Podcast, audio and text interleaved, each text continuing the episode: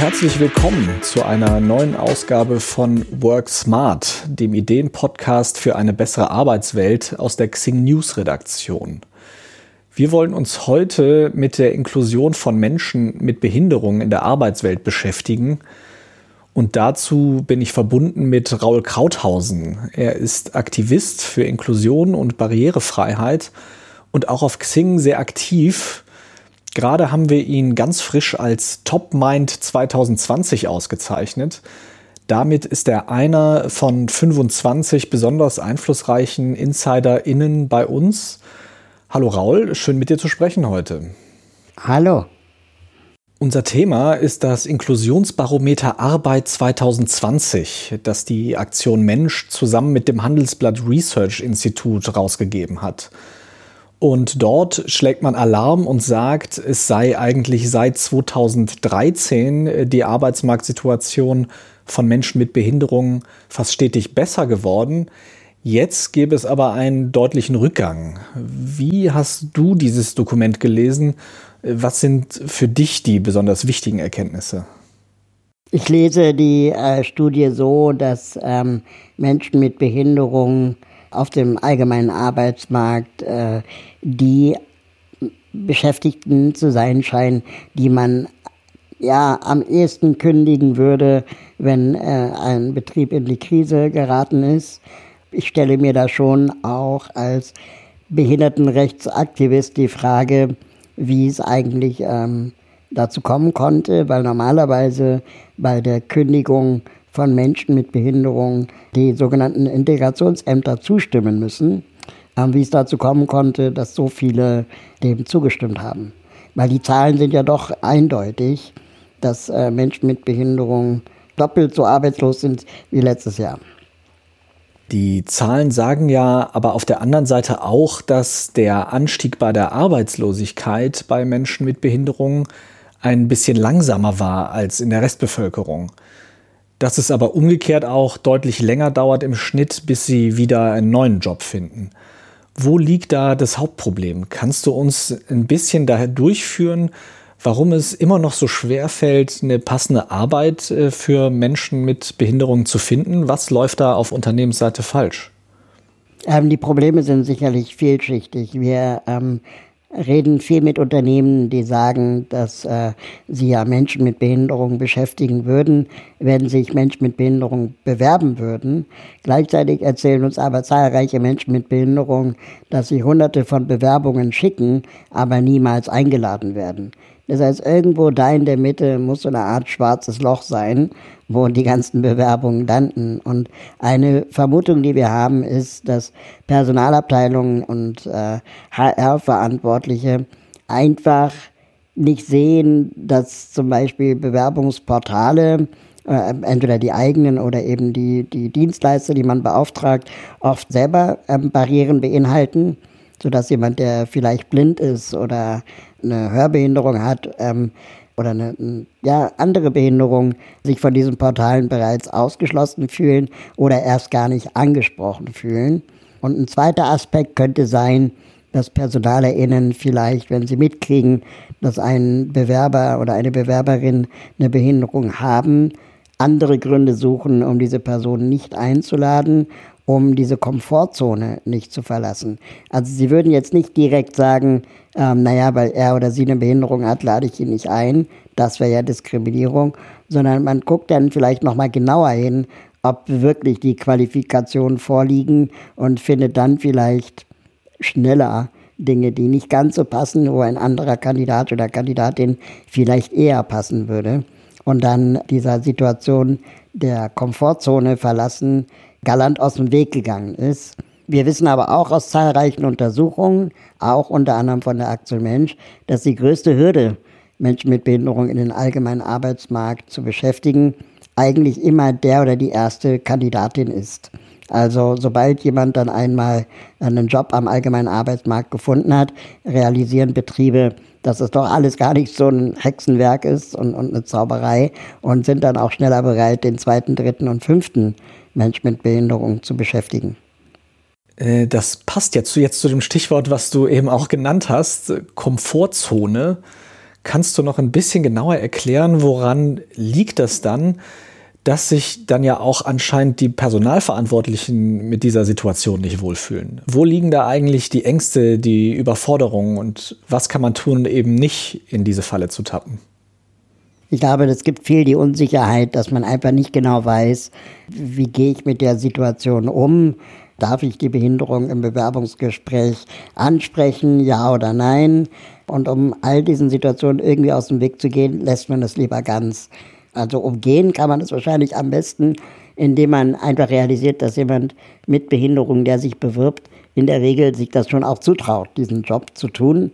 Und dann man vielleicht erstmal nur über den Job redet und über die Aufgaben, dass dann vielleicht irrelevant ist, ob er oder sie im Rollstuhl sitzt oder eine Sehbehinderung hat, weil Menschen mit Behinderung in der Regel auch Strategien entwickelt haben, um ihre Behinderung im Arbeitsleben, sagen wir mal, sinnvoll und gewinnbringend für den Betrieb um und einzusetzen, sodass dann wenn, keine Ahnung, es zum, die Ausbildung zur Fachinformatikerin zwar erfordert, dass man körperlich fit sein muss, weil man auch mal einen Computer herumtragen muss, nicht zwangsläufig bedeutet, dass man permanent als Fachinformatikerin einen Computer rumtragen muss. Also das kann ja jemand anderes machen. In der Regel ist man als Fachinformatikerin ja am Computer am Arbeiten und nicht am Rumtragen. Das heißt auch, wie man Anzeigen äh, beschreibt, also welche Anforderungen äh, nötig sind, auch nochmal äh, unter dem Aspekt genauer hinschauen, könnte diesen Job auch jemand im Rollstuhl erledigen, könnte diesen Job auch jemand erledigen, der vielleicht eine, eine Sinnesbehinderung hat, mithilfe von Technologien, wie zum Beispiel Untertitelung oder Gebärdensprachdolmetschung, die in der Regel dann auch von Behörden finanziert werden. Das heißt, viele Unternehmen wissen gar nicht, dass äh, über die sogenannten Integrationsfachdienste und so weiter natürlich auch Möglichkeiten der Beantragung äh, existieren, um Unternehmen dabei zu unterstützen, behinderungsbedingte Mehraufwände, äh, die im Betrieb vielleicht entstehen, auszugleichen. Was würdest du denn sagen? Gibt es denn Dinge, die du Unternehmen raten könntest, gerade auch Unternehmen, die vielleicht noch keine Menschen mit Behinderungen beschäftigen, wie sie einmal die Barrieren abbauen können im Bewerbungsprozess und wie man zweitens auch so sensibilisieren kann, dass man eben nicht im Gespräch hängen bleibt, weil es irgendwelche Unsicherheiten gibt? Ein Tipp, den ich immer ganz gerne gebe, ist, äh, betrachten Sie eine Behinderung im Zweifel wie eine Haarfarbe. Mal ist sie sagen wir mal, relevant und mal nicht. Und in den meisten Situationen ist die Behinderung beim Ausführen eines Berufs nicht relevant. Es ist schon klar, dass äh, nicht jeder von uns Astronautin werden kann, aufgrund von unseren Talenten oder eben Einschränkungen. Aber es bedeutet nicht zwangsläufig, dass jeder, der nicht Astronautin geworden ist, ein unzufriedener Mensch ist. Wenn jetzt sich jemand bei Ihnen bewirbt, gehen Sie einfach davon aus, dass er oder sie ein loyaler Mitarbeiter sein wird, der sich mit ihrem Betrieb auch identifiziert. Sie haben schon, sagen wir mal, sich von 90 Prozent der anderen Betrieben abgehoben, bei denen sich die Person beworben hat, weil sie die Person eingeladen haben und haben dann automatisch auch schon einen, einen Bonus. Und dann vor allem schätzen Sie die Resilienzfähigkeiten von Menschen mit Behinderung wert. Menschen mit Behinderung haben ja im Laufe ihres Lebens in fast jeder Lebenssituation gelernt, wie es ist, mit Herausforderungen umzugehen. Dadurch natürlich auch Herausforderungen im Betrieb, die beruflich bedingt vielleicht entstehen, die die Firma gemeinsam mit der Belegschaft meistert, von Menschen mit Behinderung vielleicht leichter angenommen werden und auch bewältigt werden können als jemand, der keine Behinderung hat. Also ähm, sagen wir mal, Kreativität in Krisenbewältigung ist sicherlich eine Kernkompetenz von Menschen mit Behinderung. Gibt es denn Dinge, die du auch Menschen mit Behinderung raten kannst, die sich eben bewerben? Also gibt es Fehler, die man typischerweise macht und die man vermeiden kann? Oder gibt es Dinge, die man besonders betonen sollte, so wie du das jetzt gerade zuletzt ja auch gesagt hast vielleicht? Ich würde zweierlei äh, Dinge gerne mitgeben wollen. Erstens, ähm, freut euch auf die Herausforderung, auf die Begegnung. Nicht äh, jede Unsicherheit die vielleicht das Gegenüber im Personalgespräch äh, äußert, ist auch automatisch, sagen wir mal, feindlich gemeint. Im Gegenteil, es ist meistens eine Unsicherheit. Und zweitens, geht offensiv mit eurer Behinderung um. Wartet nicht darauf, dass ihr danach gefragt werdet, sondern erzählt vielleicht beiläufig im Nebensatz, wie ihr euch jene oder diese Situation vorstellt. Ich habe irgendwann für mich gemerkt, man kann den rosa Elefanten im Raum, der ja dann oft irgendwie da so rumsteht, äh, auch ansprechen und beschreiben und einfach sagen, ja, und wenn wir dann äh, vor Herausforderungen geraten, dann kann man ja auch darüber nachdenken, eine sogenannte Arbeitsassistenz zu organisieren. Und wenn dann die Personalabteilung fragt, was ist denn das, dann kann man das erklären, beziehungsweise der Personalabteilung den Auftrag geben, das selber zu recherchieren. Aber es gibt Möglichkeiten, Menschen mit Behinderung im Betrieb, äh, ja, wie soll ich mal sagen, auch zu unterstützen. Ich würde einmal noch gerne ein bisschen zurückkommen zu der Studie, die ja Anlass unseres Gespräches ist. Also, wenn man sich da mal die genauen Zahlen anguckt, die haben ja verglichen Oktober 2019 mit Oktober 2020 und sagen, gut 13 Prozent mehr arbeitslose Menschen mit Schwerbehinderungen gibt es im Jahresvergleich. Jetzt ist es aber tatsächlich nach Bundesländern relativ unterschiedlich. Und was mir da am meisten aufgefallen ist, ist, dass in allen ostdeutschen Bundesländern, außer in Sachsen, die Quote deutlich unterm Durchschnitt liegt, also einstellig ist sogar. Also Berlin ist auch mehr als 10 Prozent und Sachsen halt, aber die anderen liegen unter 10 Prozent Zuwachs, während in fast allen westdeutschen Bundesländern die Quote relativ hoch ist. Gibt es solche regionalen Unterschiede auch sonst oder ist das jetzt einfach eher ein Effekt, der jetzt halt in diesem Jahr so ist und wo wir aber noch nicht so genau wissen, woran das liegt? Wenn ich die Studie richtig interpretiere, dann liegt das unter anderem daran, dass das sogenannte produzierende Gewerbe der Automobilindustrie in Baden-Württemberg und Bayern anzusiedeln ist und dort letztendlich der Arbeitsmarkt unter der Corona-Situation, aber auch sonst unter der äh, unter Druck geratenen Situation des Automobilmarktes äh, betroffen ist. Letztendlich finde ich an dieser Studie aber sehr interessant, dass reiche Bundesländer nicht automatisch bedeuten, dass die Beschäftigtenquote behinderter Menschen besser ist. Dass wir im Gegenteil attestieren können, dass reiche Bundesländer wie Bayern nicht davor gefeit sind, dass Menschen mit Behinderung in Arbeitslosigkeit geraten, besser davor gefeit sind als ärmere Bundesländer wie zum Beispiel Berlin. Da äh, könnte man sicherlich auch noch mal genauer hinschauen, welche Verantwortung die Politik damit trägt. Machen denn bestimmte Bundesländer da politisch was anders? Sind sie dann auch erfolgreicher? Also gibt es da so Best-Practice-Beispiele, wie man da einen politischen Rahmen besser oder schlechter setzen kann? Äh, da bin ich gleich ein bisschen überfragt, aber ähm, ich würde die These aufstellen, dass äh, Bundesländer wie, wie Bayern oder konservativ regierte Bundesländer in der Regel paternalistischer mit dem Thema Behinderung umgehen und dann äh, Menschen mit Behinderung lieber in Behindertenwerkstätten und Förderzentren äh, sehen, als sie am allgemeinen Arbeitsmarkt versuchen zu befähigen. Einfach weil man glaubt, das wäre besser für die Betroffenen, ohne mit den Betroffenen in den Dialog zu treten. Menschen, die in Werkstätten beschäftigt sind, fallen aber aus der Statistik raus. Das heißt, sie haben ja wahrscheinlich noch mal eine andere Problemlage. Okay, das heißt, auch die Auswertung, die wir jetzt sehen, wird verzerrt sozusagen durch die Menschen, die in diesen Werkstätten arbeiten, weil die dann eben da nicht mehr auftauchen als Arbeitssuchende. Genau.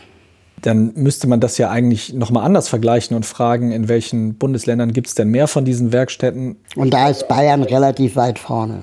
Ah, okay aber trotzdem stehen die jetzt nicht so gut da in diesem Fall bei diesem. Die Gefahr, die ich jetzt sehe, ist, dass dann letztendlich das benutzt wird, sogar als Argument, um weiterhin die Behindertenwerkstätten zu rechtfertigen. Dabei müssen wir eigentlich eher an den Punkt kommen, dass Unternehmen eben Beschäftigte mit Behinderung nicht so schnell entlassen. Und zwar nicht, so macht es zumindest in dieser Studie den Eindruck, als erstes entlassen, bevor sie andere Menschen mit, äh, ohne Behinderung entlasten, sondern eben möglichst lange halten und dann auch der Staat ArbeitgeberInnen dabei unterstützt, sagen wir mal in Form von Rettungsschirmen und so weiter, diese Lohnfortzahlung irgendwie zu gewährleisten. Wenn wir jetzt so ein bisschen in die Zukunft schauen, also in der Studie selbst steht ja, dass ein Mensch mit einer Behinderung im Schnitt 100 Tage länger braucht, um einen neuen Job zu finden, als ein Mensch ohne Behinderung. Wenn wir da jetzt in die Zukunft schauen, wie lange befürchtest du, brauchen wir, um jetzt diesen erneuten Rückstand, den wir uns eingehandelt haben, wieder aufzuholen? Und was können wir tun, um den Prozess zu beschleunigen?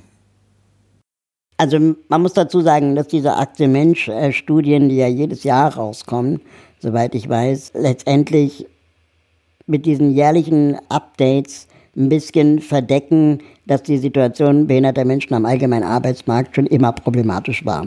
Die Arbeitslosenquote behinderter Menschen bei gleichem akademischen Grad zu Menschen ohne Behinderung ist in der Regel doppelt so hoch wie die von Menschen ohne Behinderung. Und das war schon immer so. Und die Verbesserungen, die die Aktienmensch in diesen Studien da immer wieder von Jahr zu Jahr, in den letzten Jahren zumindest attestiert, die sind marginal, wenn man das betrachtet auf die Gesamtzahl, dass es eben doppelt so viele sind. Das heißt, wir müssen die Frage stellen, warum ist es seit Jahrzehnten eigentlich immer so schwer für behinderte Menschen am allgemeinen Arbeitsmarkt Fuß zu fassen.